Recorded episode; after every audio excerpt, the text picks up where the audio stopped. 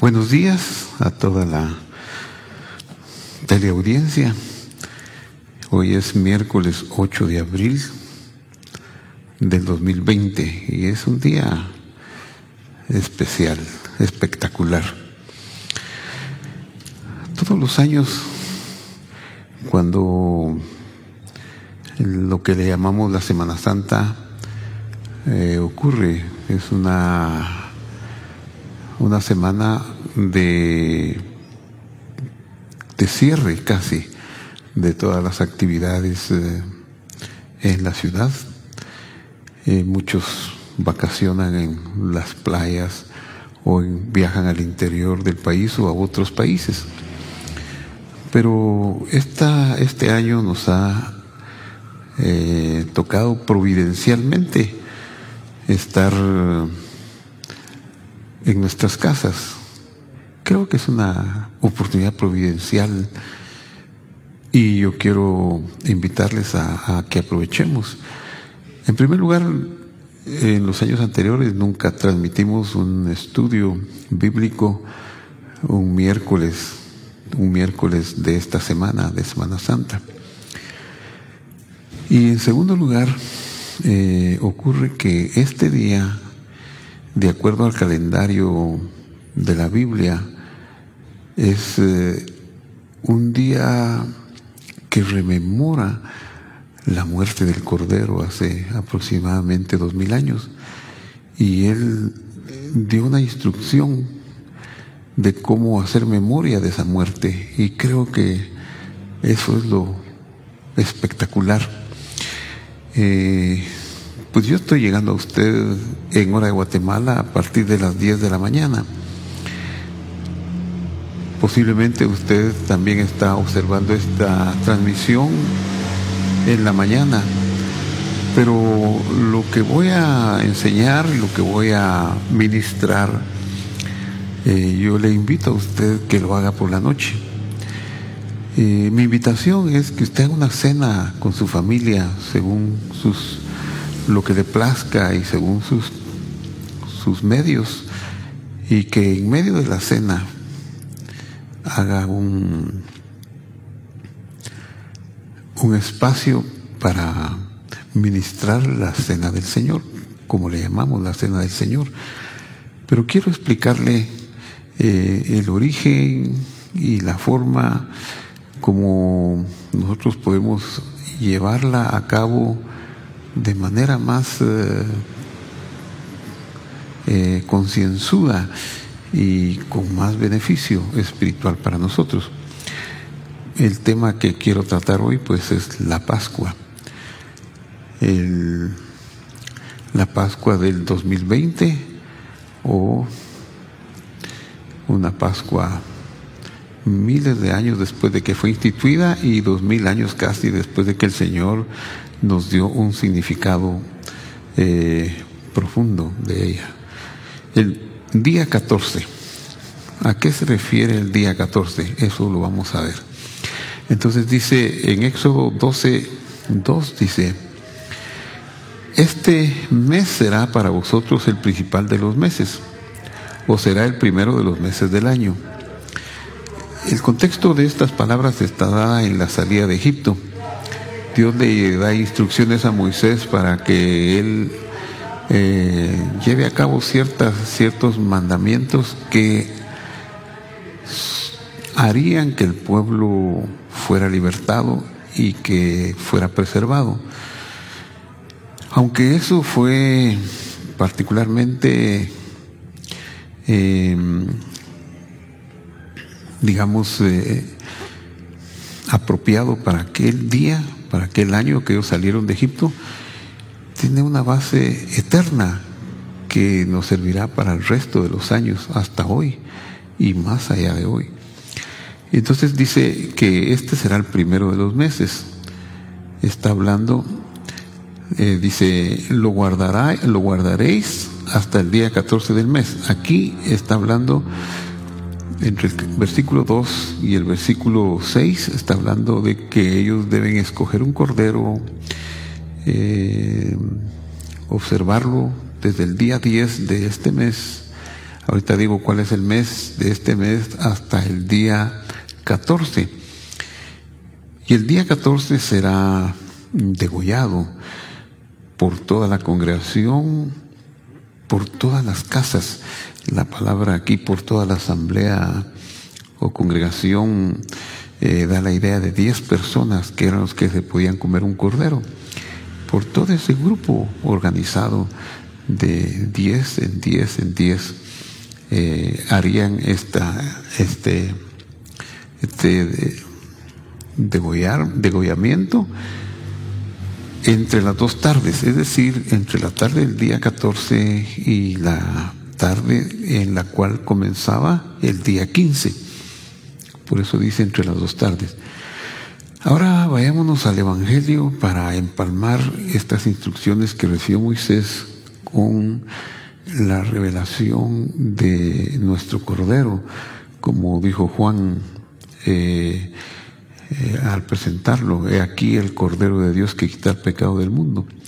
En Juan 13 tenemos eh, la siguiente declaración. Eh, en el camino de, a la fiesta de, de la Pascua. Lo puse así porque no es antes de la fiesta de la Pascua, sino ya acercándose, como encaminándose a la fiesta de la Pascua, sabiendo Jesús que su hora había llegado la hora de que Él fuera el cordero del sacrificio, para que pasara de este mundo al Padre como, como había amado a, los suyos que estaban en el mundo, los amó hasta el fin.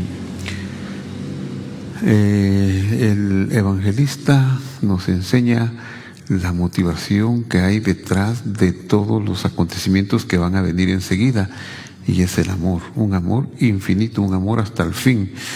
De hecho, la palabra Dios que aparece en el capítulo 1 del Génesis, en el principio creó Dios los cielos y la tierra, una de sus eh, definiciones es que eh, es muy compleja esa palabra y no sé, porque es un plural y no se puede decir que sea un nombre, sino es un conjunto de atributos, como muchos atributos de, de Él. Pero el atributo más destacado que hay en la palabra de Dios es el amor entrañable. Así lo vieron algunos comentaristas medievales y hasta la fecha. El amor entrañable. Un amor, como dice aquí, que amó a los suyos que estaban en el mundo hasta el fin, hasta el fin, hasta poner su propia vida por ellos. Eh, luego vemos que Marcos hace una declaración refiriéndose a los mismos acontecimientos desde otra perspectiva. Dice, el primer día de la fiesta de los panes sin levadura, cuando sacrificaban el cordero de la Pascua, los discípulos le preguntaron, ¿dónde quieres que vayamos a preparar para que coman la Pascua? Y se refiere al primer día de los panes sin levadura. Y ocurre que coincidían dos mandamientos del Señor, dos encuentros con el Señor que son el Cordero de Pesaj. Pesaj, que aquí se traduce Pascua, pero eh, el sentido de la palabra Pesaj es de un salto, un salto como alguien que va saltando y es que el ángel destructor exterminaría esa noche en Egipto a todos los primogénitos de animales y de hombres, y solamente se detendría donde viera al, Señor, a Dios, al Eterno. Y el Señor habría de estar donde hubiera puesta en el dintel o en los parales la sangre del cordero de Pesa. Entonces, donde no había no se paraba Dios, saltaba a la siguiente casa donde sí había. Por eso se llama Pesaj, que en nuestro idioma fue traducido como Pascua, pero es la idea de el saltar y saltar. Ese primer día, esa fiesta, es, la fiesta de, de o de la Pascua es de un día, es de esa, esa tarde del día 14 que se hace el degüello del cordero y se come en la noche al comienzo del día 15. Eh, se tenía que comer con panes sin levaduras, con masa de trigo no oxidada, que no estuviera fermentada. Eso fue una instrucción muy clara, porque estaba tipificando el cuerpo incorruptible del Señor. Y eso es lo que eh, tipifica la, no levadura en el pan. Y ese mandamiento de no comer comenzaba desde el día 14. Y aunque literalmente era para, para que comenzara el día 15, ya desde el día 14 al mediodía, cuando el cordero fuera degollado, ya no tenía que haber levadura en las casas. Se hacía una limpieza desde el mediodía. Por eso los discípulos, aquí dice Marcos dice, el primer día de la fiesta de los panes sin levadura, cuando sacrificaban el cordero de, de sus discípulos le preguntaron, ¿dónde quieres que vayamos a preparar para que comas la Pascua? Luego volvemos a Juan 13 y respondió Jesús, a quien yo le dé el pan mojado, Juan 13, 26, a quien yo le dé el pan mojado, ese es, y mojando el pan se lo dio a Judas Iscariote, hijo de Simón. Este versículo nos trae a colación que en la noche que el Señor celebró este, este, este mandamiento, esa noche no había solo una copa y un pan, sino que era una cena. Eh, aquí pues había algunos elementos y en ese, en ese, en algo que se hacía, en un líquido que se ponía ahí, en ese líquido mojó el pan y se lo dio a Judas. Por eso es que yo le estoy invitando que usted en esta noche a celebrar eh, la cena del Señor, haga una cena con su familia, coman, coman de, de algo conforme sabe que debe comer y pueda comer, pero en el medio o en el principio y en el final usted haga la santificación del vino y del pan, un pan sin levadura. Si no tiene pan sin levadura, pues solo le quiero informar que lo puede hacer en casa. Moje la harina, no tiene necesidad de echarle más. Quizá le podría echar, bueno, agua, con agua es suficiente que le eche y luego cuésalo, pero antes de que pasen 17 minutos, porque en 17 minutos la masa eh, de harina de trigo empieza a leudarse. Entonces, eh, santifique el pan, que es el cuerpo del Señor, el vino, que es, eh, nos habla de la sangre, y cómalo con un pan habla del cuerpo, pero un pan sin leudar.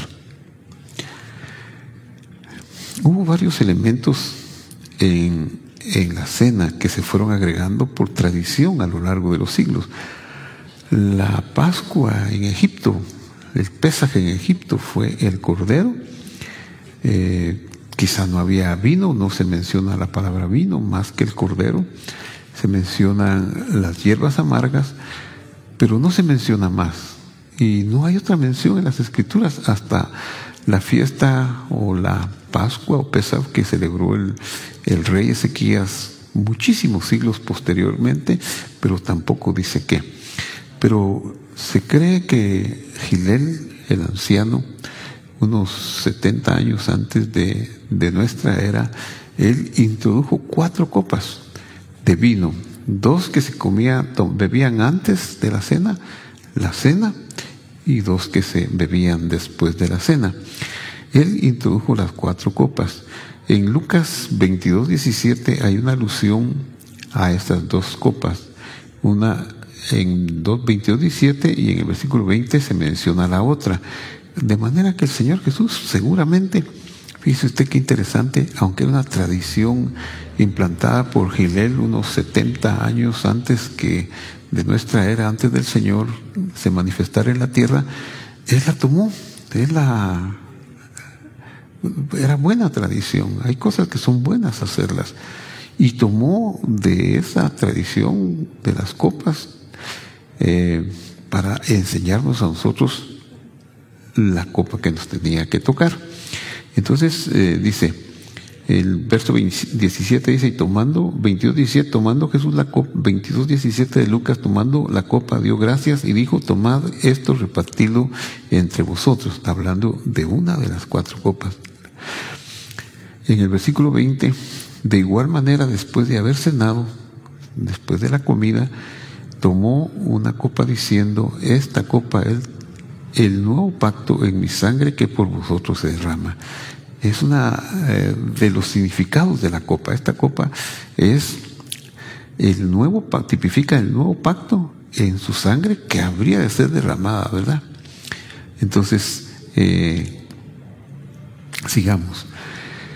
En, primero, en Primera de Corintios, capítulo 11, eh, vemos que recoge la instrucción que Jesús le dio a Pablo cuando le reveló el Evangelio.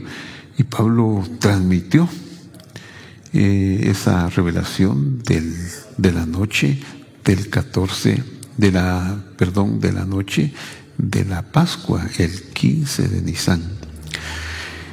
Ahorita lo aclaro. Y entonces dice que el Señor le dijo las instrucciones y luego refiere, y asimismo tomó también la copa después de haber cenado, había una cena, y dijo, esta copa es el nuevo pacto en mi sangre, haced esto todas las veces que la bebáis en memoria de mí. Las copas, ¿qué representan? La primera copa es la santificación. Por eso es que eh, le dije que debemos esta noche hacer una santificación. La Santa Cena, este es una, le he llamado a este tema como la cena virtual, porque lo voy a hacer aquí solo. Y usted eh, está viéndolo en la mañana, pero hágalo en la noche, no lo haga conmigo a esta hora. Guarde esta instrucción y en la noche reúna a su familia, haga una comidita y haga lo que pueda hacer, pero sobre todo que la parte central sea la copa de la, de la redención o la copa del nuevo pacto y el pan que es el cuerpo del Señor, que es el sacrificio y que nos hace una memoria de la obra del perdón que Él hizo para nosotros. Entonces, en la copa el significado de las copas son, primero, Él santificó. Segundo, la copa del juicio. Tercero, la copa de la redención. Y luego la copa que hablaba de la alabanza. La alabanza, pues, eh, la gratitud por la redención. Nosotros eh, lo que nos quedó como instrucción es la tercera copa, la copa de la redención. Ese es, eso es lo que rememoramos y ese es el centro. Pero usted puede tomar una copa antes de la cena o dos copas antes, en medio, hacer esta santificación y al final puede tomar dos copas más para que usted entre en esa, en esa corriente de santificación, la copa del juicio, el centro que es la copa de la redención y el de la alabanza. Judas eh, se tomó la copa del juicio y salió y entregó al Señor. Él ya no eh, se quedó para la copa de la redención, de la redención ni de la alabanza. Se acostumbra en algunos, en algunas congregaciones que en esta, en esta noche, en esta fecha, se recite, se cante el, los salmos 113 a 118. Bueno, esa es el, la noche del día 15 y la tarde del 14. El día 15 de Nisan. Día 15, ¿por qué eh, es importante pensar en el día 15 y por qué le estoy hablando a usted inusualmente un miércoles santo? Porque ocurrió que este miércoles santo al mismo tiempo es el 14 de abril, perdón, 14 de abril 14 del mes de la primavera o también llamado el mes de Nisan y que Dios dijo en Éxodo 12.2, este es el primero de los meses. Es decir, ese sería el mes más importante para todo, el mes para contar de la redención, para hablar de la muerte del Cordero que traería el cambio de época y de tiempo para todo, toda la humanidad. El día, el día 15 es cuando Él eh, da su vida. Veamos qué pasó. Sabiendo Jesús, dice Juan 13, versículo 3, que el Padre le había dado todas las cosas en las manos y que había salido de Dios y a Dios iba. Eh, aquí es donde podemos enfatizar una vez más sobre el nombre de Dios. Ese Dios que amó de tal manera a todo el mundo, a todo el universo, a todo lo que estaba afectado por el mal, con destrucción, con caos, con oscuridad. Todo Dios lo amó. Y dentro de ese todo estaba la humanidad como la parte central y cabeza a la cual Él no solo amó, sino que se hizo como ellos para redimir. Porque si redimía al hombre, redimía al universo entero. Pero no podía redimir a, lo material sin redimir al hombre. El hombre era parte del universo, producto de la tierra. Y Dios, el amor entrañable, el mismo Dios, Él entregó su vida por nosotros. En Gálatas 3, 13 y 14 hay una escritura que dice lo siguiente. Vamos a buscarla aquí. Voy a buscarla, está en el internet, en esta aplicación que usted está viendo. Ahora pongo Gálatas 3. Y me sale el capítulo 3. Ahora voy a leer el versículo 13. Dice, Cristo, o sea, el ungido para hacer estas cosas, nos redimió de la maldición de la ley. La palabra maldición en el idioma hebreo eh, tiene dos presentaciones. La primera, que es esta, sería la presentación de desconexión. O sea, el Mesías nos redimió de estar desconectados de Dios y de su palabra, de la maldición de la ley de Dios. Nos, nos redimió de estar desconectados de la palabra de Dios. ¿Y cómo lo hizo? Lo hizo haciéndose, dice, maldición por nosotros. Qué interesante. ¿Qué significa eso? Pues eso lo podemos ver aquí en Deuteronomio capítulo 21. Esto es muy importante, por eso lo saco a colación para mostrárselo. Usted lo puede anotar y buscarlo después. Eh, Deuteronomio, capítulo 21, versículo 23. Igualmente voy a buscar el hebreo porque así no, no, no me pierdo y no pierdo su tiempo también. Versículo 23 dice, hay una parte donde dice, aquí mire lo que estoy subrayando o poniéndole con una marca oscura, quiera Dios que usted, que la cámara lo alcance. En Gálatas dice, haciéndose maldición por nosotros. Eh, y cita, porque escrito está maldito el que es colgado en un madero.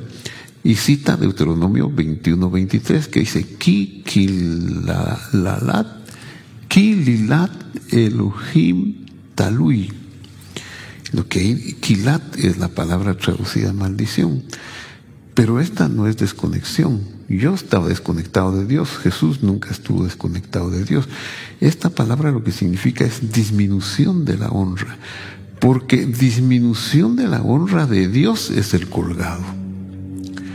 O, como está en, en lenguaje constructo, porque Dios disminuyó su honra al ser colgado. Kili la Elohim talui, porque Dios disminuyó su honra al ser colgado. Entonces, eh, en Gálatas habíamos dicho, Cristo nos redimió de, estar desconectados de su palabra, haciéndose, porque disminuyó, su honra por nosotros, pues escrito está, Ki, Kilalat Elohim talui, porque disminuyó su honra a ser colgado, para que en Cristo Jesús, dice el verso 14, la bendición o la adopción de Abraham nos alcanzase a nosotros los gentiles y por la fe recibiéramos la promesa del Espíritu. Entonces, esta maravillosa promesa eh, la vemos en el momento que Él va a entregar su vida, ahí va a disminuir su honra por el amor que tenía para nosotros. El Levítico 23.5, en el primer día del mes 14, en el primer día del mes, el día 14 del mes al atardecer, es la Pascua del Señor, o sea, Pesach. Ese es el día en que el Cordero tenía que morir. Entonces el Señor Jesús hizo esta cena en ese día para rememorar que el día 14 Él moriría. El día 14 sucedieron muchas cosas extraordinarias. El día 14 hicieron esta cena como una cena eh, magistral, como una cena didáctica. Y después de la cena fue al huerto de Getsemaní, eh, de ahí lo llevaron cautivo a la casa del sumo sacerdote, luego en la mañana lo llevaron al pretorio con los romanos, a las nueve lo clavaron en el madero del Calvario y él estuvo eh, en el madero de, de las 12 del mediodía hasta las 3 de la tarde cuando eh, estaba derramando su sangre por nosotros. Entonces su cuerpo queda, solo su cuerpo como el sacrificio. Y eso es lo que está dicho. Y al, a los 15 días del mes, dice Levítico 23, es la fiesta solemne de los panes sin levadura. Porque ahora el Señor nos está mostrando que su ofrenda, su sacrificio es su cuerpo, pero ya no, ya un cuerpo sin sangre, porque la sangre pagó el pecado, portó el pecado y, y ese fue derramado. Ahora queda solo su cuerpo como la ofrenda, lo que nos acerca a Dios, pero su cuerpo ya no tiene sangre, ya no tiene levadura. Por eso es que es la fiesta de los panes sin levadura del, en honor al Señor y se comería siete días esos panes sin levadura. En Mateo 27, 45 dice, desde la hora sexta hubo oscuridad sobre toda la tierra hasta la hora novena. Esa es la hora en que la sangre se está derramando y se está eh, eh, preparando el cuerpo para la ofrenda que quita el pecado del mundo. Y cerca de la hora novena como a las tres de la tarde en nuestra cuenta, Jesús clamó a gran voz diciendo, Dios mío, Dios mío, ¿qué significa Dios mío, Dios mío? ¿Por qué eh, me has desamparado? Entonces, eh, esa oscuridad en, en, la, escritos sagrados muy antiguos del siglo segundo dice que la levadura se quemaba a las doce del día del, del día catorce que es la hora en que la oscuridad vino, la oscuridad de las tinieblas, el poder de las tinieblas, cuando Él está derramando su sangre y que asimismo el Mesías llevaría nuestros pecados eh, derramando su sangre. ahora, Hebreos 13, 11 nos viene a decir eh, el resumen y la cúspide de, de todo lo que estamos diciendo. Porque los cuerpos de aquellos animales cuya sangre a causa del pecado es introducida en el santuario por el sumo sacerdote son quemados fuera del campamento. Este es eh, los sacrificios que se hacían tanto en el tabernáculo como en el primero y el segundo templo. Y dice que los cuerpos se quemaban fuera del campamento. Y la sangre se introducía en el día de Yom Kippur al lugar santísimo. Veamos lo que sigue diciendo. Por lo cual Jesús también, para santificar al pueblo, por ese amor que le motivó, mediante su propia sangre, padeció fuera de la puerta o fuera del campamento. ¿Dónde fue muerto él? No fue muerto en los patios del santuario, ni siquiera en la ciudad, eh, ni siquiera en la ciudad de Jerusalén, dentro de sus murallas. Él salió fuera Y por eso dice, salgamos pues fuera del campamento llevando su oprobio, porque no tenemos aquí una ciudad permanente, sino que buscamos una porvenir. Y es muy impresionante eh, el Evangelio, los Evangelios relatan que el lugar donde Él entregó su sangre, donde Él murió, eh, fue en el Gólgota o en el campo de la calavera. Pero teológicamente ese era un concepto eh, en arameo, ya la teología a estas alturas se ha avanzado y el idioma arameo recoge conceptos teológicos muy importantes en la época del Señor Jesús y en esos siglos. Entonces eh, eh, decía que Galgata es una palabra hebrea que habla del cráneo o el campo de la calavera, pero es algo que, porque no se puede entender, ¿cómo es posible que Dios vaya a disminuir su honra? ¿Cómo es posible? ¿Qué es lo que motiva que Dios pueda eh, vaciarse a sí mismo tan profundamente que pueda morir por la humanidad? Y ese, es lo que significa Gulgatá o Galgatá, que es donde el Señor fue colgado, fuera de la puerta y fuera del madero. Y esto eh, lo recoge Pablo para enseñarnos en un cántico hermoso que dice, haya pues en vosotros este sentir que hubo también en el Señor Jesús, el ungido de Dios, el Mesías, que siendo en forma de Dios, no estimó el ser igual a Dios como cosa a que aferrarse. Es decir, siendo Dios, no, no se sobre, no, no, no, no decidió que él no necesitaba pasar por ninguna humillación, sino que no se aferró a eso. Su amor lo hizo despojarse, dice el verso 7. Se despojó a sí mismo y tomó forma de siervo. Este es el, el Kilalat Elohim Talui, que disminución de la honra cuando Dios fue colgado. Y se hizo semejante a los hombres, y aún más hallándose en la condición de hombre, se humilló a sí mismo haciéndose obediente hasta la muerte y muerte de cruz. Y ahí fue donde nos dio a nosotros la redención. Queridos hermanos, he llegado al final de este breve, de esta breve transmisión.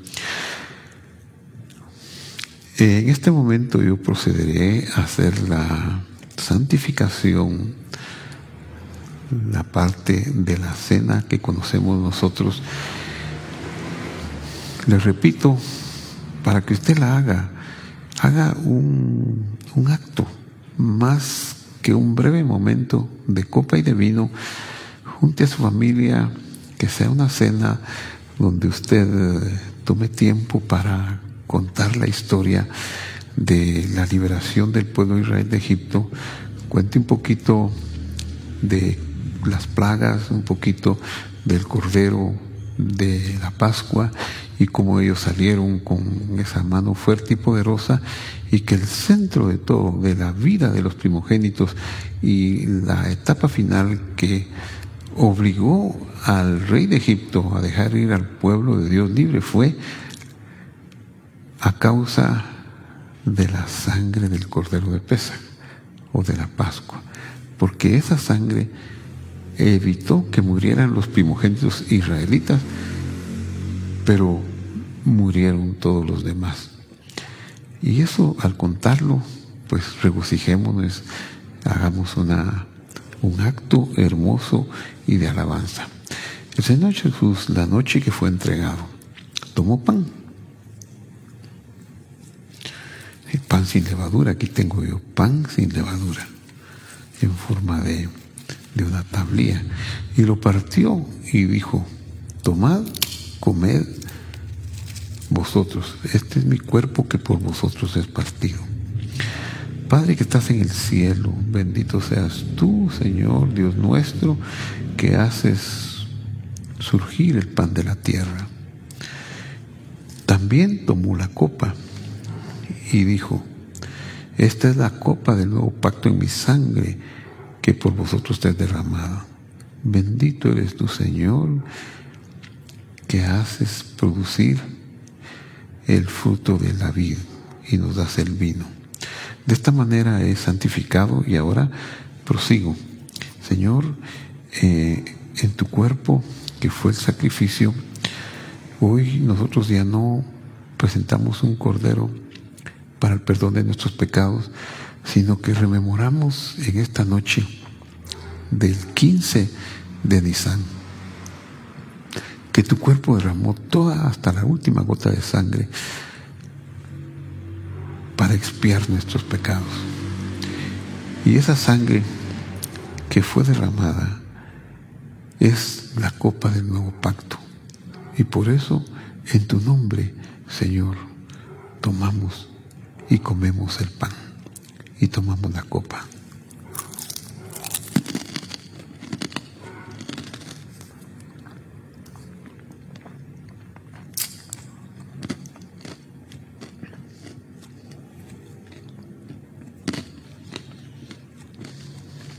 Gracias.